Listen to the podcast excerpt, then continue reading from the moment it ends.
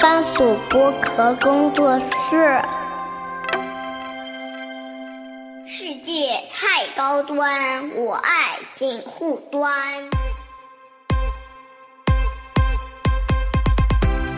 大家好，我是金星，上海舞蹈团艺总监。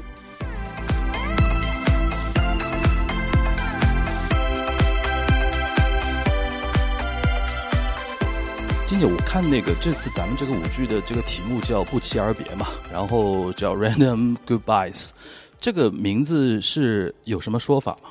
哦，是两位编导，因为这部作品是在三年前违约的来自南非的舞蹈编导莫亚 Michael，还有来自美国的 David Henderson，他们两位为我们金星舞蹈团量身打造的一部作品，在一九年创作的，本应在二零二零年首演的，但大家都知道了，就不多说了。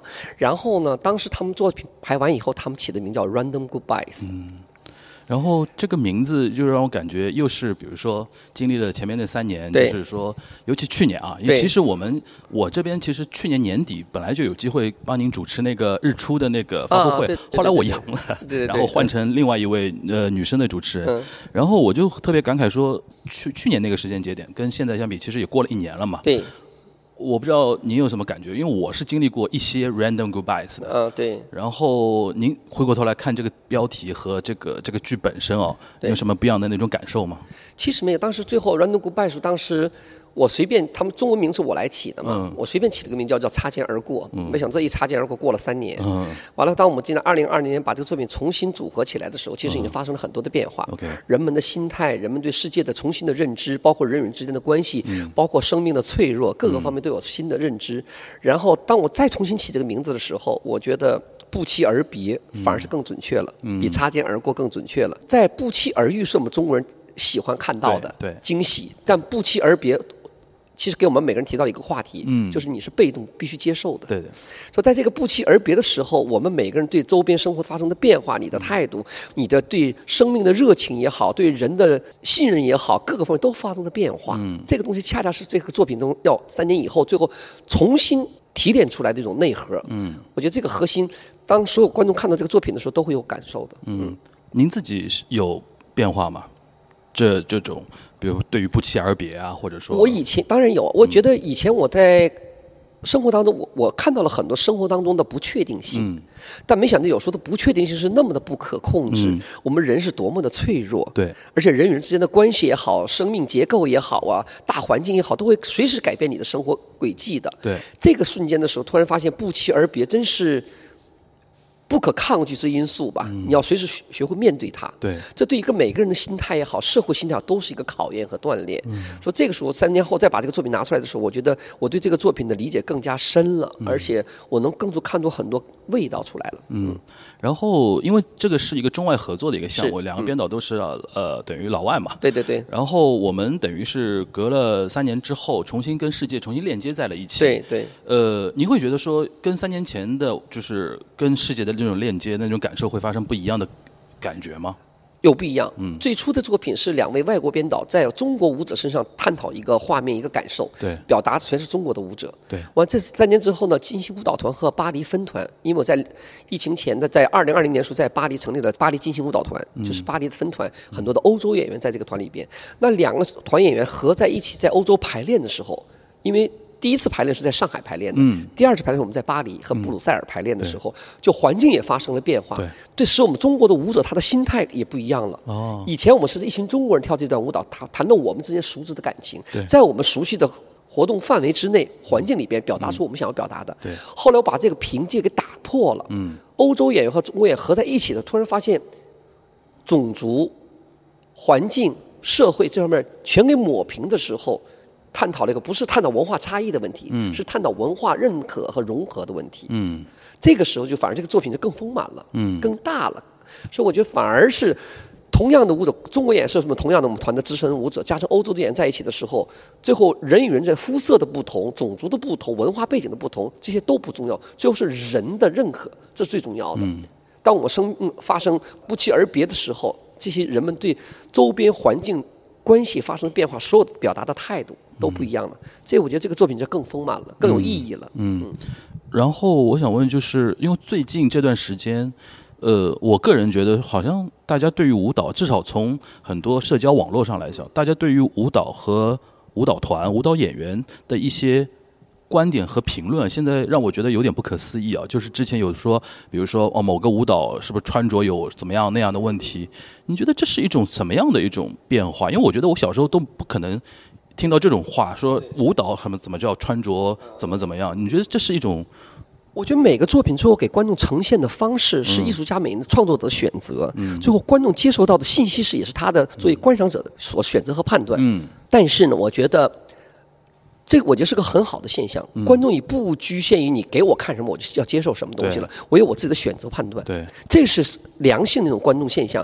当我对一个艺术形象，对他来讲已经不给我产生审美的时候，嗯只是感觉一种博眼球或者辣眼睛那个状态的时候，那他这种呈现形成的我不接受的。嗯所以我觉得现在观众的层次也好啊，欣赏水平也好啊，他的选择更加的多元化，更加的自由，这是个社会进步的一个表现。嗯这对所有的艺术呈呈现者、创作者提出更高的要求。你到底表演什么？嗯那这种表现方非要这样去表现吗？嗯如果他穿上服装以后，这个他的艺术含量就降低了吗？他很多的思考在里边，而且也也谈到了一种审美，而且很多的艺术表达，为什么有些东西只能在舞台上，它属于高级的审美；有些只能在一些酒吧呀、夜总会里表现，它是另一种另外一种雅俗俗的一种审美。对娱乐方式，对这都不可无可厚非的，没问题的。有人选择走进剧场，有人选择走进夜总会，这是每个人的选择问题、选择题。但是，所以它是同样的舞台和环境，它决定它的艺术审美的东西。所以，观众有这种思考的话，是一种进步的表现，我觉得没问题的。嗯，那您怎么来看？就是我们现在如何区分严肃的文艺评论和一些所谓的蹭流量啊，或者说炒作？现在因为呃，你刚刚提到很多平台，大家的言论都非常的自由多元，但是很多人可能会觉得啊，好乱，就是感觉感觉就是文艺评论现在变得非常的敏感，甚至有的时候会混乱。您是怎么来定义？我觉得文艺中国的文艺评论缺少就是就事儿论事儿这一个观点。嗯不要去一味的把这个作品和这个人身攻击绑在一起，对。这个觉得特别无聊这件事情。这个人可能曾经出现过优秀的作品，但他下一个作品不见得优秀的时候，我可以说这个作品不优秀，并不是我对这个人的否定。对。所以中国的文艺批评、艺术评论批评也好，我觉得都批评的不在点儿上，很容易把这一毁俱毁，把前面做人所有东西全给毁掉。那曾经在几十年前他的作品你也欣赏过呀，对对吧？你你就你享受过他的很好的作品，为什么这个作品你不喜欢，现在你否定他一切的东西呢？嗯所以我觉得这是一个，我觉得中国的真正的文艺批评还没有建立起来，更多是人云亦云，完了通过一个文艺批评的角度来发泄个人那种情绪表达，我觉得很狭隘的，没必要。所以说，当我进行任何一个作品，哪怕我的舞蹈作品也好，电视作品也好，各个方面，你可以评论我，你可以说这件这次事情我做的不好，这个我表达的不准确都没问题，但你不要夹带着人身攻击。你要你否定我人的话，你可以否定我一切东西，不用看我的作品，你都把我人否定，你看我作品干什么呀？嗯所以我觉得就没有分开。我觉得我可能在我这个专业领域各个方面，很多观众朋友认可也好，就是我金星后是做到的，就就事儿论事我可以不喜欢你这个人，但你的作品好就是好，我还是认可的，还该鼓掌还鼓掌。嗯那这个人我喜欢，他作品不行，对不起，哥们儿，咱俩可以做好朋友，我可以欣赏你这个人，跟你喝酒聊天，但你的作品算了，别碰了，你不是搞创作的东西，就很简单的一件事情嘛。所以我觉得中国这种人情化世故的这种社会环境里边，很多的批评都带着人情世故在里头，嗯没有拨开，对没有理性的拨开，这中国文艺批评最大的问题，太多的人情世故面子在里头。对我批评前两天我批评张艺谋那个电影啊，就是啊，对我很多年不看他电影了，因为他让我失望了呀。那他他有没有好处？有啊，嗯他拍的《秋季打官司》多好呀，对对吧？活着拍的也不错，《红高粱》这都很很有经经典的作品。那后来那个《三枪》也好啊，什么《长城》也好啊，这《满江红》我都不能看的呀。嗯所以我，那你不能说他因为曾经有好作，永远就是好作品了，不可以这样的。嗯那因为比如说您这次你提到张艺谋嘛，对您的那条评论也被很多人是啊，挂热搜挂了一天在啊。在炒作，但是因为因为也有一点声音说，因为我们现在这种文艺创作的环境啊，嗯限制也会比较多，对吧？像像他这样的大师，哪怕现在做很，因为坚如磐石改了很多遍，对吧？改了非常多。这个我不管，呃我觉得任何艺术创作你可以坚持，你可以不做。对对，这我这也是我的一个观点。那你，我觉得我想问的就是，你怎么来看待？比如说，你是一个创作者，但是你要把这个呃作品推到市场上，在我们的环境里面是要有很多限制的。嗯，这有的时候你是怎么取得这种自洽？不是，我觉得其实如果是我我这个作品能充分表达我自己想表达的东西，我可以不嗯做，OK，你可以沉默一段时间。嗯我宁可不做，我也不乱做。嗯，这是我一直秉承的东西。我不为了迎合市场，那市场我为了为了活下，我可以做别的。比如说我不能表达我作品干嘛？那我就通过我的艺术想表达东西赚不了钱，那我做别的也能生活就是。带货这种。对呀、你可以生活呀。嗯它不影响我对我生活的追求，对吧？比如说你怎么你好像沦落到带货，我不是，我是跟你普通人一样，我要生存的，我生活。那这个东西生活给我带来很多的宁静的思考。那这段时间我不做艺术创作，我也能养活我自己，这是一种生存方式啊。但你为了生存方式以后，你妥协你的艺术原则和创作理念，那这个我觉得不要成为自己是一个创作者，你在妥协很多东西。嗯，我觉得沉默不是过错，对，你有没有沉沉默的资本？你有没有沉默的底气？我有。嗯我敢于沉默。当我拿出来东西，我一定要表达我的思想的，，OK，是这么个东西。我觉得，那你迎合就迎合，迎合就代价是你你别怕别人说，嗯，对，就这么简单啊。对，那我想再从舞者的角度来聊一聊，因为你刚刚提到说这次排排练一开始在上海排，对后来又去到巴黎。我想对于年轻舞者来说，去到巴黎那个环境啊，就除了艺术本身，就是说舞蹈环境本身，它对于那个法国那种社会的那种多元化，它也会有很大的一个冲击啊。对，就是你怎么呃，你会怎么来看？因为我很想了解说，因为金姐你看世界比较早，就是法国那种环境，或者说欧洲那种嗯文艺批评的那种环境也好，大家对于多元化的那种认知，你觉得有没有一些最根本值得我们借鉴的东西是什么？比如说你刚刚提到说，我们只针对作品，不针对人。是除了这个之外，还有什么别的东西？你会觉得？我觉得西方的在咱们是法国是说号称为世界的艺术之都嘛，对对吧？都到那去以后，最大的不同就是它允许各种各样的声音和表达存在。嗯，至于它的存活力是多少，那是艺术家本身的，就是你的生命力有多少，那就看你艺术生命力了。对，但我允许你存在，我不要否定你，并不说我没有见过或者我不熟知的，我就否定你的存在。嗯，没有，这是所谓的它的艺术土壤和环境和氛围是极其自由的。嗯，这种自由，但对所有的艺术创作者，我给了你自由，你要不拿出东西来，你生存不下是你的问题了。嗯，我必有约规范你。但咱在咱们国内很多环境当中，你要进到这一个圈子里边，才有机会得到创作的理由或创作的机会、表达的机会。如果你不进到这个圈子，连这个机会都没有，那不是的。所以我就对我的舞者到那儿最大的感受是什么呢？他们是以前在一个规范范围当中看见那个隐形的圈子里边在表达自己，在圈子里跳舞。他后来说：“哦，我现在可以就跳我自己。”我在圈子里和大家一起跳舞，和我只跳我自己是两个概念，两个质感。嗯，那这种东西是我在环境当中，我我再怎么说改变不了的，大环境决定的。但到那个环境，自然觉得哦，我可以给我自己松绑了。我我来的时候是一个粽子，捆绑了绳子，后来我到那把粽子变成就变成粘米饭就可以了。嗯，它是自我的一个选择，所以我觉得这个东西是比你说十遍都管用。为什么鼓励年轻人走出去看世界？因为世界太大了以后，你就突然发现我们是极其的渺小。在渺小的过程当中，你能找到一个适合你的生存方式和表达态度的话，已经很难得了。舞蹈只是一个载体，给我的舞者提供了一个载体，但最重要的是人你对生活的态度，对你生活的环境的认知。在这个认知当中，如果你的生存的很自由、很很自我的话，那是很成功的。嗯，我现在鼓励年轻人活得要自我一点点，所以我现在特别欣赏零零后的态度。他们是为自我生存的，而并不是为父母生存的，我也不是为老板干活的。我可以选择做也不做，而且我有机会躺平，我干嘛不躺平呢？谁说要吃苦才能成功啊？我能不能不吃苦我也能成功啊？说这种理念我都赞同的呀。当我们以前机会很少的时候，五百个人只有两条路可走的话，那个时候我们必须得努力，加倍的努力才能超过别人，才能走上那两条路。但现在你什么都不做，有上千条路给你选择的时候，你走吧，看你能走好，走走走那是你自己的问题了。所以我觉得环境在发生变化，价值观也发生变化，但是创作一定源于你最后要表达什么。任何一种艺术创作，无论是舞蹈也好、音乐也好、美术也好、文学作品也好，如果这个创作只是存在的话，它是一种存在价值；但是产生交流才更有价值。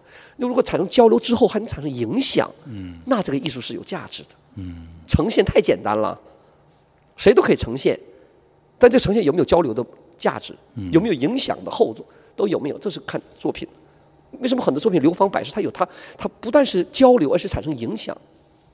嗯，一样的，任何一个作品都这样的，只是表达形式不一样。有文学作品、音乐、舞蹈，都戏剧都可以，最后能感动人。所以为什么我抬这个舞台剧《日出》的时候，八十七年前曹禺先生写的作品，现在反复在经典拿出来以后，还跟现在社会上很多东西对上号的。嗯，然后我在明年我要投拍的那个《樱桃园》契诃夫的，嗯，那也是反正一个时代的变化、更迭，它都有社会意义的。那在一百多年前写的剧本，到现在还有它的现实意义的话，这就是好作品啊！为什么是经典之作呀？嗯，就这个道理是一样的。只是看我们现代人站在我这个角，重新对这个经典怎么去阐释它，怎么去呈现它，是我的创作问题。嗯，所以我觉得好的作品一定产生交流，而产生影响。那舞蹈也是一样的。所以我希望，其实通过这种创作交流也好，更多是打开年轻舞者的视野，也是通过呈现的作品，做给观众产生的交交流。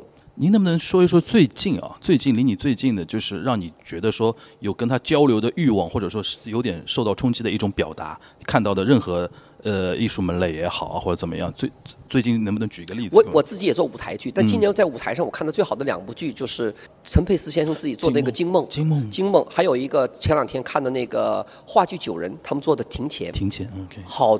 本子，所以说你看《庭前》这个剧本，因为它剧本很扎实，嗯，它和反映的事件也好，故事也好，人物脉络也好，都是很真实的，很有价值的。对的，我几乎忽略它的呈现形式，它的呈现形式还是很老套的，呃，对，很简单的，对的，几乎像拉洋片一样的，对的。但是这个不重要了，因为它的剧本，它的每个台词，一个人物的生活脉络已经打动到我了，让我思考很多，也让我感动很多，足够了呀。嗯。那陈佩斯先生惊梦也是，他都有很很喜剧性的方式，让你在嬉笑当中、哈哈笑过当中，你有很多的思考。我们人是多么被动，对的，原则性的选择，它都有价值的，一样的道理。所以，我这是我看到两部戏，所以我觉得好的艺术作品还是给你带来思考的，而并不是让我那个愉悦那是一个小时我出门我就忘了，没有，我还可以再谈，还可以再探讨。当我在二刷、三刷的时候，每个台词可又给我新的启示了。这是好的作品，那就跟现在我们演了将近跟着五六十场的日出了以后，每次在演出，我还能从这个台词当中、节奏当中，也许曹禺先生想表达这个意思、这个层面，那以前没找找到，那我们在演员演出当中互相在慢慢寻找。现在我们现在我们的日出要比最初首演时要丰满多了，人物层次更加鲜明了，所以越来越好看了。这就是艺术的经典之处嘛。嗯。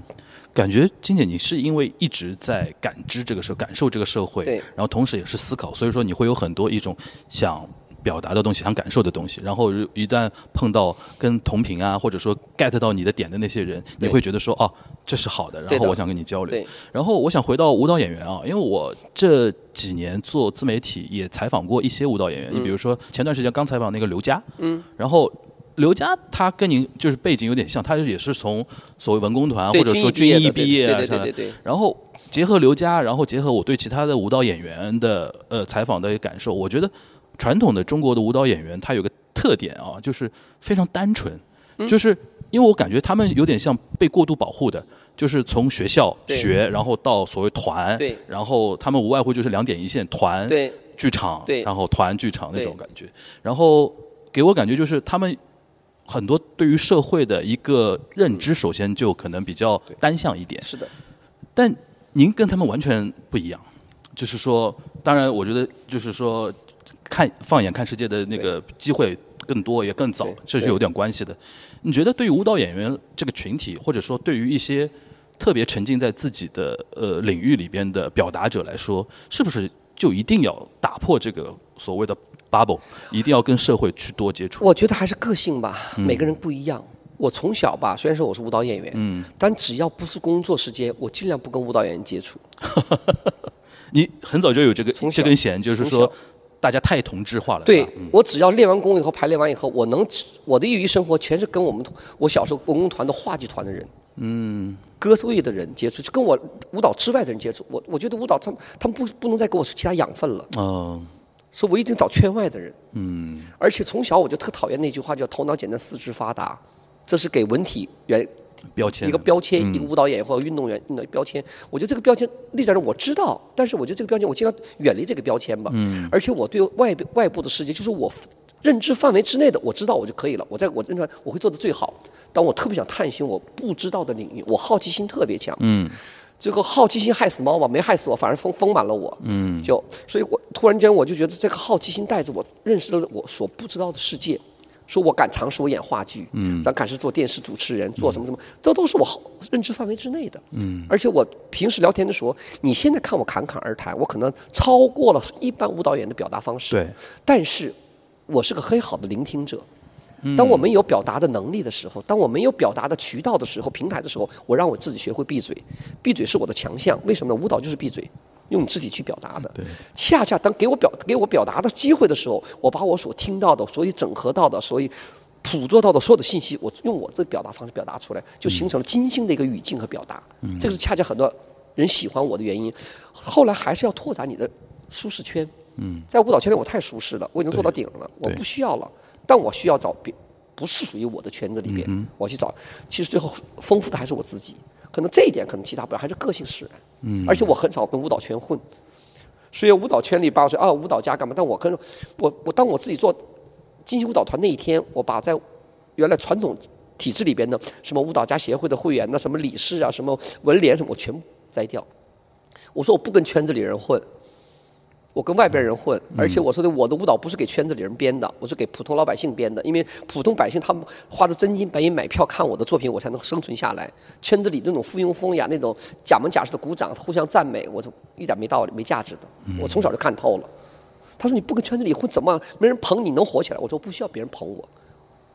我说我自然生长，我是一个特殊的一个植物，我不需要别人给我捧。嗯。我自自主养分挺好的，所以这种态度也决定了我的整个事业发展方向，我的人生坐标各方面都不一样的。所以很很多年轻人把我当做偶像，年轻的舞者，我要像成为金老师那样。我说别别别别别，跳你自己，不要成为我。我的金星是不可复制的，不可复制的，因为我太到目前为止，我对很多领域我还好奇呢。他说你还好奇什么？很多人按照我这个社会地位这个基础就觉得要维护了。我说没有，没什么可维护的，我随时可以放弃。唯独不放弃就是我的舞台，嗯，我其他都可以放弃掉，就舞台我放弃不了。我跳不了，我可以编；我编不了，我我可以演。我不演的话，我还作为艺术总监，我还可以创作作品，还跟剧场搭上边儿的，这是我要做的事情。嗯，那除了好奇之外，我觉得金金姐肯定很多自己的那种努力嘛。比如说在自己的圈层里边，你是事都做得好，你怎么来看运气这个事情？因为比如说。它有时代红利这么一个说法，有有有。你觉你怎么来看时代红利？就是你结合自己的就成长的一个经历，是不是你这一代的艺术家，相对放眼看世界的时呃时间节点，正好是一个全球化非常兴起的一个时间，这也是有一点有有有关系的吧？对吧？呃，天时地利人和嘛，就天时那个时候，就我在成长过程当中最好的时候，给我最好的一个机会，就看到了世界，然后又给你很多的空间，嗯，去。实现自己，完成自己。但你当然了，你有传统的价值观，各个方面，你你都很清晰。就哪些东西是我做，哪些东西我不应该做，哪些东西我可以做得更好。对，你对自己的认知是很客观的。我觉得要要改，你你跟时代是脱离不开的。嗯。不能说是啊，我就唯我独尊，我是从石头缝里蹦出来的，我就是个天才，不是的。嗯。时势造英雄啊，没有那个时代背景，没有那个大环境，你怎么能出来呢？那给你进行再晚生三十年，到现在你能选择出出得来吗？也不见得。对。所以我觉得每个阶段时候，恰恰在每个时候，但我的运气是你自己慢慢你可以改变的。嗯。而且我对认知，我跟很多年轻人说，不要期待一个大的运气、大的机会给你，一个大的运气、大的机会，一定是千百个小机会、小的就促成了。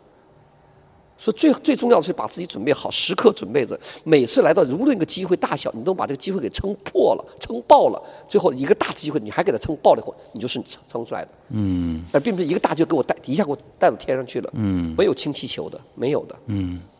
那你怎么来看现在这个时代啊？因为我有的时候我自己是八零后，嗯，我会觉得说我们还算见过一些，就是说蒸蒸日上的那种大的大的气氛。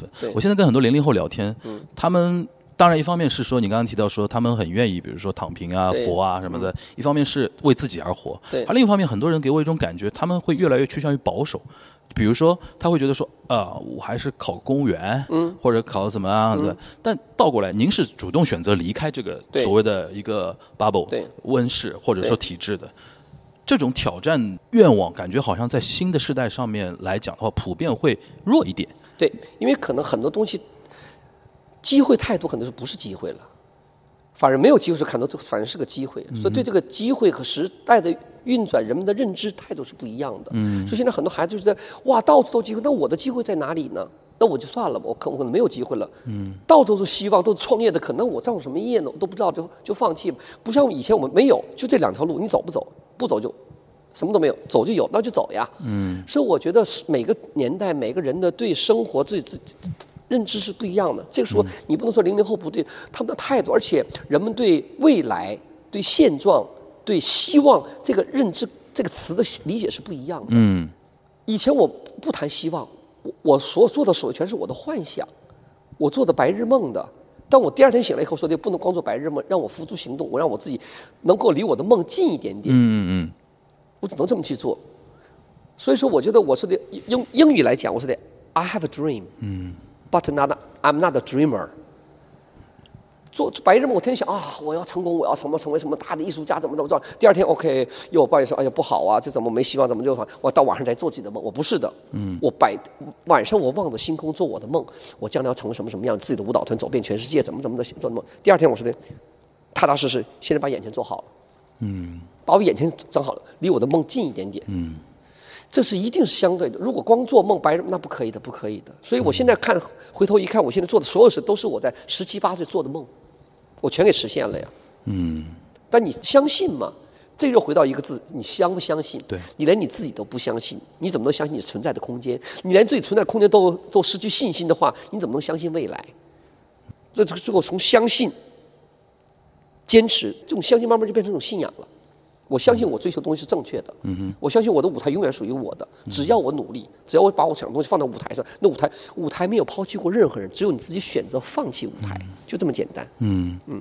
然后我想聊一聊，就是呃你刚才提到表现者什么的，因为我现在觉得年轻人还有一个就是脆弱性的东西，就是因为现在是一个自媒体时代，那个社交网络时代，对任何人在表达，其实他有一个被围观的一个东西，是。然后他就难以避免说有人喜欢你和有人不喜欢你，对，而且往往那些非常极端的不喜欢你的声音会特别占据他的一个眼球。对。你像我自己做自媒体也是，其实有的负评我真的会有点受伤，但是时间久了之后也会稍微自洽一点。但是我知道这更年轻一代的人他们很敏感，有的时候就被吓得什么都不敢讲，是的。越来越会趋向于保守。像这样的一些年轻人，你会对他们说什么呢？我觉得这是个时时代的变化吧，因为大家都有个自媒体时代以后，很多人惧怕跟人面对面的交流，对他更多的交流表达方在手机上，在这两两者之间，他更加的丰富，更加的自由。当他把手机放开后，面对真人，他他已经缺丧失了这种。直面交流的功能，嗯，他的功能全局限在自媒体当中。但那个脆弱呢，哪怕是没见过这个人，他语语言已经已经已经打垮了嗯打垮了。嗯这个时候就是很多的就是社恐就出现了。对对，就英语叫 anti-social 嘛，就社恐就开始出现，就不跟社会交流了，尽量回避社会的直接交流。我在另外一个层面讲，那这个时候就造成很多的心态的不稳定，这没办法，这是时代变化产生的。原来我们没有这么个自媒体交流功能的时候，大家必须人与人之间走出家门，跟人交流，从人的身上换取经验，完善自己。但现在不是，全在这里边。那在这里边当中又具有了很多的不不可控性。它的含金量、它的真实度到底有多少？嗯哼，所以最终有很多误导了很多人自我的判断。这个判断能力，完说越来越变得敏感，脆弱的有，但是敏感加脆弱以后，就很多就排斥社会了。嗯它整个改变它的社会行为、社会结构全发生变化了。说这是时代的产物，我们回不了。说为什么说的？前两天，昨天我我周六的时候，我一天不看手机的时候，完我哥们儿就给我发了个信说的：“哎呦，现在能把手机扔掉一天的全是高手啊！”对我说对呀、那我回到欧洲休假的时候，回到家里，我一个星期我不看手机的。我跟我父母说了，如果有什么什么紧急情况的话，给谁打电话，别给我打电话。我就想摆脱这个东西，我没有手机，我能不能过我自己的日子？我能不能自己做自己的事情？嗯哼，那现在几乎很多人都依赖了，年轻人太难了，这个百分之九十五、九十七都依赖于手机了。那有一天这个东西不存在了，你你你的生活没有了吗？嗯对，然后我自己观察舞蹈演员啊，我觉得舞蹈演员有一个特权，所谓特权就是他们的身体还不是像一般的其他的年轻人这样那么封闭。因为您刚刚提到说，就是很多年轻人现在不表达、不不对对面交流，然后我有的时候观察舞蹈演员，我发觉他们在呃是年轻人还是看手机嘛，但是他们在面对面讲话的时候，还是会有肢体的，因为可能职业习惯啊或者什么的，哎，我觉得这个反而是一种呃职业的一种对他们来说一个好处因为。他职业特征是这样的，他这个舞蹈必须得一群人在一起练功，在提高自己的身体的功能性也好、技术性、艺术性也好，这个时候他一定要跟社会接触的，跟所有人接触的。然后他肢体语言表达跟在成长丰满的时候，他还有表达的欲望。嗯他虽然他也跟年轻人一样，他会玩手机占这点时间，但他更多的时间在完善自己的肢体的功能。嗯功能性。所以说，我觉得这个他的职业特征也给他划分了很多，是的就没有完全被网络世界所控制、所滞后了一点，点因为他有每天至少要花到五到六个小时在排练厅里，对。不跟手机打交道，跟人体打交道。嗯然后我最近，比如上海这边有，很多人开始关注所谓的叫艺术疗愈啊、戏剧疗愈啊什么东西。然后我有很多一些心理咨询师的朋友都在说，现在很多人要看心理医生啊、咨询啊那种东西。你觉得这种肢体的那种解放，是不是也可以有助于很多人去够能够打开自己的心灵？因人而异吧，嗯人们需要不同的方式来去打开自己，哼或者环境。所以我其实我觉得，艺术疗愈也好，我觉得如果有可能的话，走出你的舒适圈，走出你熟知的地方，去一个未知的地方。为什么旅行是特别好的一个事情？而且旅行不要扎堆儿去旅行。要不自己去独自去旅行，要不就跟自己相信的人。这个相信不是天天跟你说话的，你俩可以沉默两天不说话，但你相信两个人一起走看世界的，看你未知的世界的话，是更好的疗愈。当你看到世界以后，你突然发现你自己那点儿忧郁也好啊，问题也好啊，都微不足道的时候，就自自然就疗。大自然是最好的疗愈师。嗯我特别鼓励年轻人走出家门，走出你的舒适区。嗯。然后金姐，因为你是一个非常怎么说呢？呃，自洽的，然后也非常能量非常强大的一个人。但你有没有呃有的时候会遇到过说，比如说的那种边呃，就是说怎么说呢？能量的那种边界，比如说有些你的、你的孩子也好你的亲人也好，有的时候你想跟他说哦，你应该这样，你应该这样这样，但比如说孩子大了，你可能又管不住，或者这种会有那种无力感吗？有啊，我跟所有的父母一样。呃，在几年前，在我们三个孩子全在处在青春期的时候，嗯我完全处在一个无助的状态。我说我今天没有惧怕过任何一个东西，在我对生命当中，我就惧怕青春期孩子交流。我不知道哪句话我说说对还是说错了，这句话说深说浅都不知道该，我就无所适从，就是就不知所措的。我从来没有过这个状态的。对，好在这个时候有我的先生的帮忙，他用他的软实力、他的安静、他的沉默像水一样融入到孩子里边，反馈到很多信息给我，就给我信心。你有无助的时候，这个东西跟你的自信强大过滤两回事儿的，嗯因为。青春期的孩子，他像一个像外星人一样，他的自身在发生变化，他也自己控制不了自己。跟你交流的时候，嗯，好在我们这时候就是家里孩子多还好一点点。当老大在犯青春期毛病的时候，他的弟弟妹突然看到自己的哥哥那么不可理喻；当女儿闹的时候，兄弟俩又看到姐姐妹妹这么不可理喻的时候，啊，他们有个镜子反馈，嗯，也能帮助一点点。所以说这个时候，哎呀，有有那那个时候好在我还有我的工作，那我这就是夫妻俩互相帮忙，让汉斯去面对青春期的孩子，我在盲目地你躲远点 多远点，多多远，惹不起躲得起。但现在嗯回到方面来，我觉得其实每个人都有是无助的时候，都有。嗯但你一定要有，要换位思考，缓冲一下你这个无助。这个无助不光是你无助，孩子也无助。嗯那在双方都无助情况下，能不能给对方点空间，让我们自己认知认知，也不能说我是家长，是的，我必须得这个样子东西。我觉得我的经验是最丰富的，给时代不一样了。嗯。当我我看到孩子，我突然回想起我的青春期，我说青春期在干什么？因为那时候我没有青春期。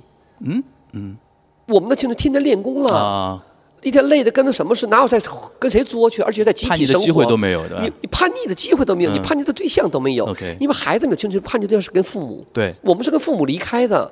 一群孩子同龄长大都一样的问题，就不是问题了，嗯就这个道理了。，OK，嗯。那比如说，他们现在到了这个年龄之后，就有很多人生道路的一些选择。对，你是如何抑制这种中国这种家长？因为我觉得你身上还是会有一点中国传统内的那种思想会有一点的嘛。对有的时候会难以抑制吧。还好吧，好在我自己也是一个自我反省能力比较强的一个嗯人。我觉得我是骨子里那么追求自由的一个人，为什么把自由给自己的孩子呢？嗯我用换位思考，我在他这个年龄时候我想做的事情，他们也想做嘛。嗯所以说前前两天在中秋节的时候，我的小儿子给我写了一封信，完他就因为他觉得给妈妈祝中秋晚了一天，他内心有点惭惭愧，就给我写了一封信。完他就说的，他他说的，我们三个人回想起在整个成长过程当中，你从来没有对我们要求过必须考试考最好的成绩，必须上什么名校，必须考大学考名牌大学，你从来没有，你只永远我永远一他说你妈妈你永远跟我们一句话，你开心就好。嗯你开心就好。你选择的任何的学校、学习方式，你的将来未来的工作，只要你开心就好。他说这个让我们开心，其实给我们三个很大的帮助。我们是那么的自由的选择，别人都以为我们出来自这个家庭，来这么一个强势的妈，会有很多的压力，反而没有。嗯，所以我觉得我一定是把自由给我的孩子的。嗯，他属于他的生活，只要他快乐就好，他快乐，他能自食其力就可以了。我没有那个虚荣，我的孩子必须有名牌大学毕业以后，多么多么好的成绩，将来做做进多么好的公司，创造什么公，没有没这个虚荣，他他按部就班自己的生活就可以了，嗯，只要他快乐。OK，嗯，金姐，你因为我很很想知道，你因为能量很强嘛，我想到我以前那个周小燕老师嗯的时候，对他以前我看电视采访，他有个段子是说，他八十多岁的时候，保姆在给他洗澡的时候，他还突然说，等我老了之后，我要怎么怎么怎么样。然后当时就大家说，已经八十多岁了，还想说老了的那种感觉。您现在已经呃，应该是五十五十七了，五十七了，嗯，身体是很诚实的嘛？对就这种感觉，有的时候会给你的一种对未来的那种经历，或者说向往和目标，嗯会造成一定的一种影响吗？啊没有没有吗？没有，嗯其实我可能是从小的。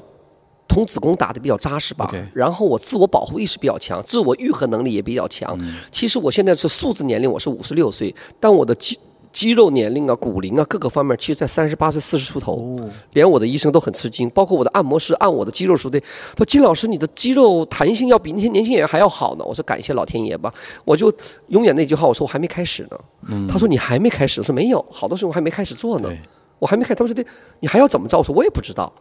我没有成功，对成功来说，什么叫成功？在别人眼当中你是很成功的。我说没有，我成功是不封顶的。嗯我说没有没问题，我说还没有开始，还好好多事情我还没开始做呢。嗯，但是说你身体状态就是，但你要面对现实，是有的时候你要缓冲一下自己的精力，要分得更平。年轻时候我们就无情的透支自己，对挥霍青春嘛。对但我觉得，从了三十六岁以后、四十岁以后，你不要挥霍，你要计划。哦而且更重要的是，这个计划并不是计划你自己，你计划了，你学会了，不会浪费把自己的宝贵时间浪费在没用的人身上，嗯，没用的事情身上，嗯栽呀，去人呐！我现在很好玩，是每天我就这边认识新的朋友的同时，我每天还踢掉两个人呢，朋友圈里边呢舞蹈人踢掉呀，嗯。没必要的聚会不去呀，嗯。站哪不能吃那口饭呢？我为什么要去这那个，对吧？对。好不容易聚会在那聊嘛，对。就不要浪费没用的时间，时间太宝贵了。嗯。哪怕这个时间我什么都不做，我发呆，我的生活都是有质感的，因为这个时间属于我自己的，嗯我没有浪费在没必要的社交啊、各方面应酬方面，太无聊了。嗯。年轻的时候，当我们社会还不了解、还没扎下根儿的时候，没有自我的意识的时候，需要社会来对给你个氛围对，承认你属于哪个群体，你的价值在什么地方。但现在完全不需要了，你现在给我一个人扔地方过得好着呢。嗯，而且我觉得孤独不是可怕的事情，孤独是一个，你如果你有拥有孤独，而且享受孤独的话，行了，没问题了。很多人是惧怕孤独，嗯排解孤独，我不怕。说前两天我们发了个微博嘛，我说哎呀，又回到单身生活，太他妈太舒服了，老公孩子都不在身边，就我自己在家里边，我太舒服了。嗯是这样，道理是一样的。那我周边平时我工作室照顾的人很多，我的助理啊、保镖啊什么在身边照顾你，这他们所做的事情我自己能做不得？我能做，嗯。但是他平时他们做这个事情，就节省了我很多时间，我可以把我更多的时间有有效的时间放在更重要的事情上，就这个道理。那如果是有一天生活当中没有这些人了，我能不能活？我活得好着呢。我自己洗衣服、熨衣服、扫地，我都能做，就是这么过来的，就这么过来的呀嗯对就仅此而已对。，那最那最后一个问题，嗯你有目标吗？最近比如说想到的未来，比如说因为刚才说你还有很多未确定的一些事，最近的能想到，比如说想做一个什么样的事儿有吗？没有啊，就现在最近刚刚把那个图米纳斯老先生就给签下来，现在就开始努力挣钱，完了一个找合作伙伴，把明年樱桃园给推出来呀、啊，就做很实实在在的一件事情。樱桃园是做成话剧对吧？舞台剧，舞台剧还是舞台剧，加因为图米纳斯先生他最大特点是舞台剧和肢体结合，嗯他做就最好的，而且他又是个契诃夫的专家。嗯，他专门做契诃夫是最最最好的，挺好的。跟老跟那个著名著名的导演合作一把，然后学的学些东西，然后又把自又把自己放在舞台上。